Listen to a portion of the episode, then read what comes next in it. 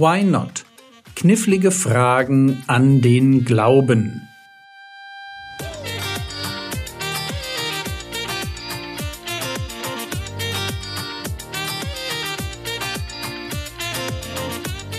Theologie, die dich im Glauben wachsen lässt, Nachfolge praktisch, dein geistlicher Impuls für den Tag.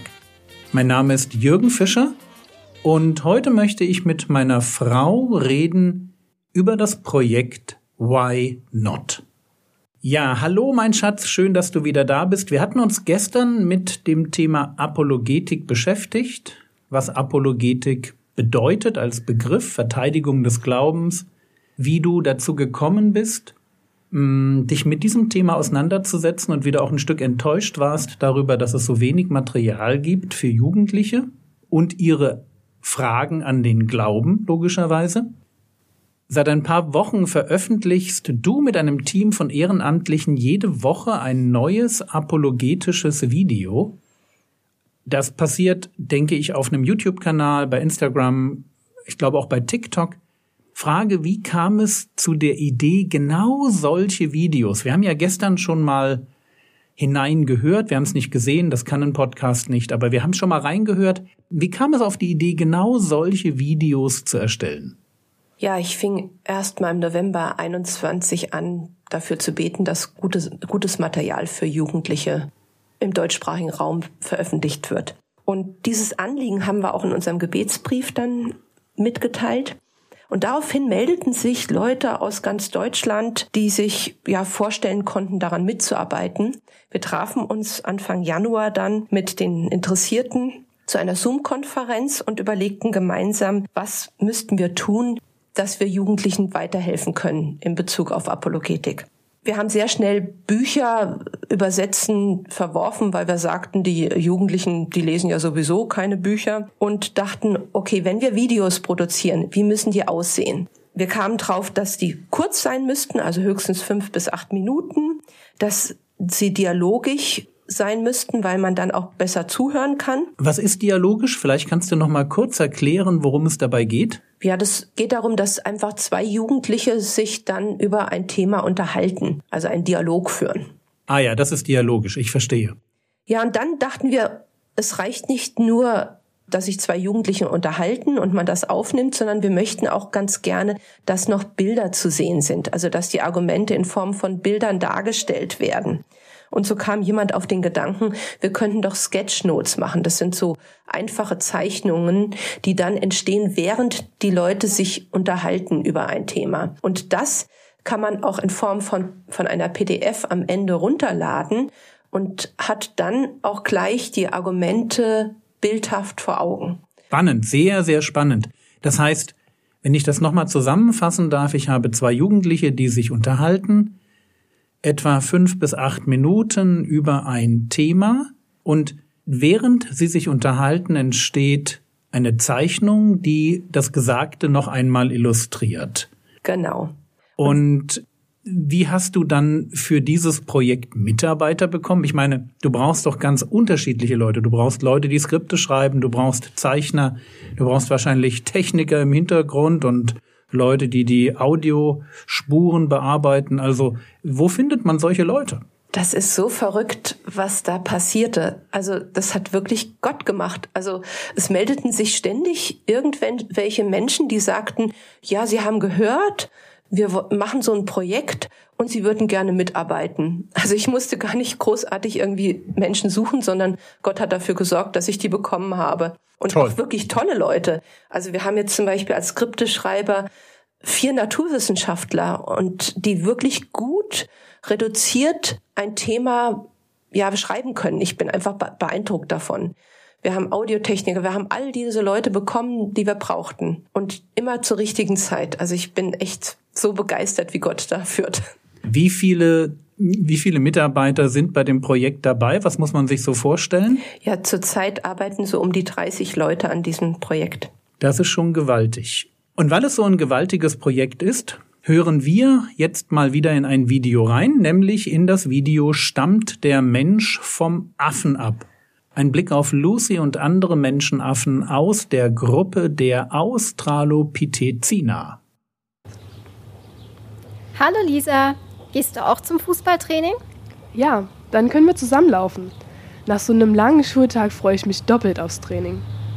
Sag mal, Clara, habe ich das neulich im Biounterricht richtig verstanden, dass du nicht glaubst, dass wir gemeinsame Vorfahren mit den Affen haben? Ja, das stimmt.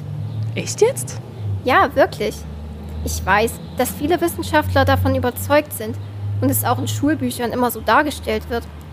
Aber ich finde, dass man auch genau hinschauen darf, welche Fakten sicher sind und was nur vermutet wird. Und dann finde ich die Idee von der gemeinsamen Abstammung gar nicht mehr so überzeugend. Wie meinst du das? Du erinnerst dich doch bestimmt an Lucy aus der vorletzten Biostunde. Ein Lebewesen, wahrscheinlich weiblich, von dem man in Äthiopien Knochen gefunden hat.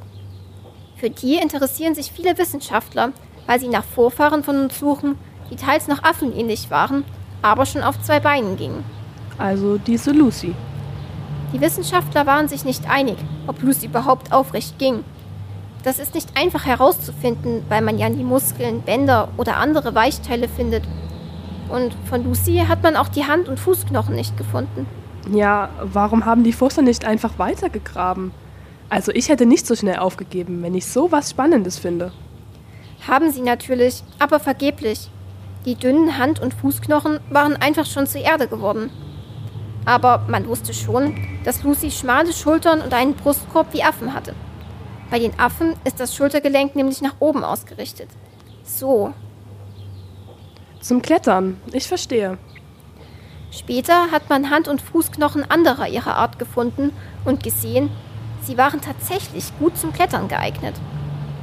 Aber vielleicht hat sie schon einigermaßen menschlich ausgesehen? Wie soll man das wissen? Wenn Haut und Haare grundsätzlich nicht erhalten bleiben. Hm. Also was denkst du über Lucy? Dass es eine relativ große, ausgestorbene Affenart war, die die meiste Zeit auf Bäumen gelebt hat.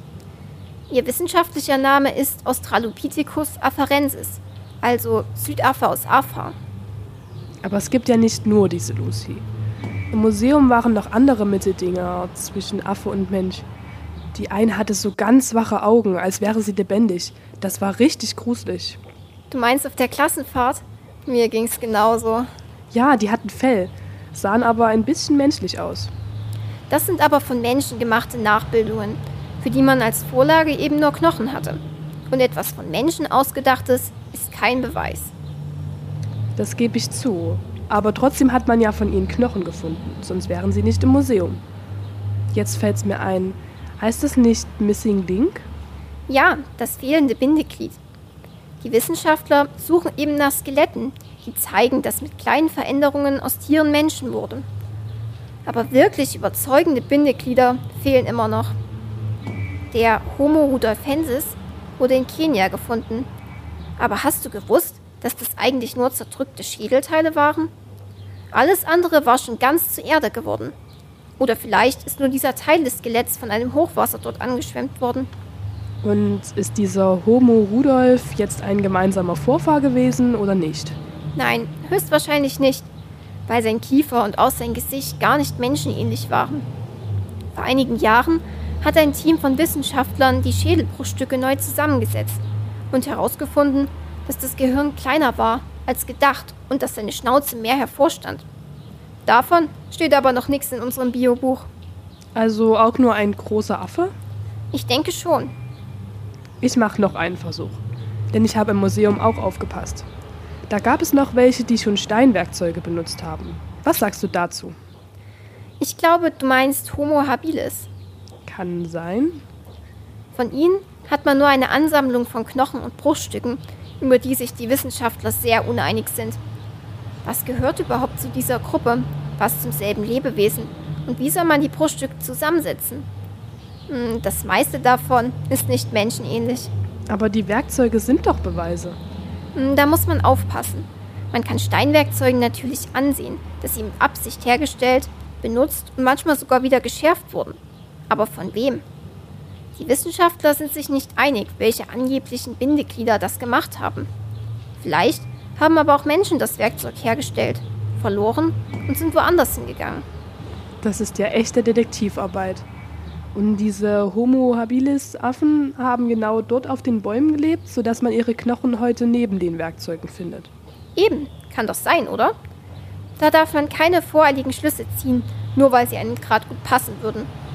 Also, ich bin der Überzeugung, dass Homo habilis auch nur ausgestorbene Affen sind. Den Südaffen ziemlich ähnlich. Aber die Funde, die man Homo erectus nennt, waren echte Menschen. So, so. Und die Neandertaler? Ebenfalls Menschen. Sie haben ihre Toten begraben und ihre Alten gepflegt. Und wahrscheinlich sogar Flöte gespielt. Flöte? Ja, aus Bärenknochen. Wow, das habe ich mir nicht so vorgestellt. Also auch kein Mittelding zwischen Tier und Mensch. Nein, nichts. Aber trotzdem, das kann ja nicht sein, dass fast alle Wissenschaftler total Unrecht haben. Naja, inzwischen akzeptieren immer mehr von denen die Neandertaler als vollwertige Menschen. Und das meiste, was den Funden abgelesen wird, stimmt ja auch. Bei Fossilien gibt es eine Menge toller Forschungsergebnisse über die Größe und Form, Ernährung, Krankheiten und Todesursache, alles Mögliche.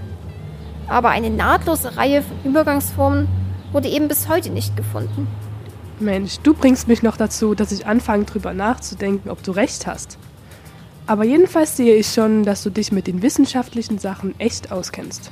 Oh, danke. Hey, der Trainer steht schon auf dem Platz. Lass uns auf dem Rückweg weiter diskutieren.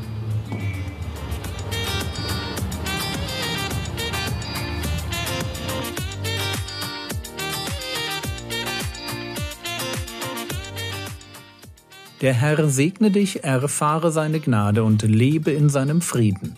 Amen.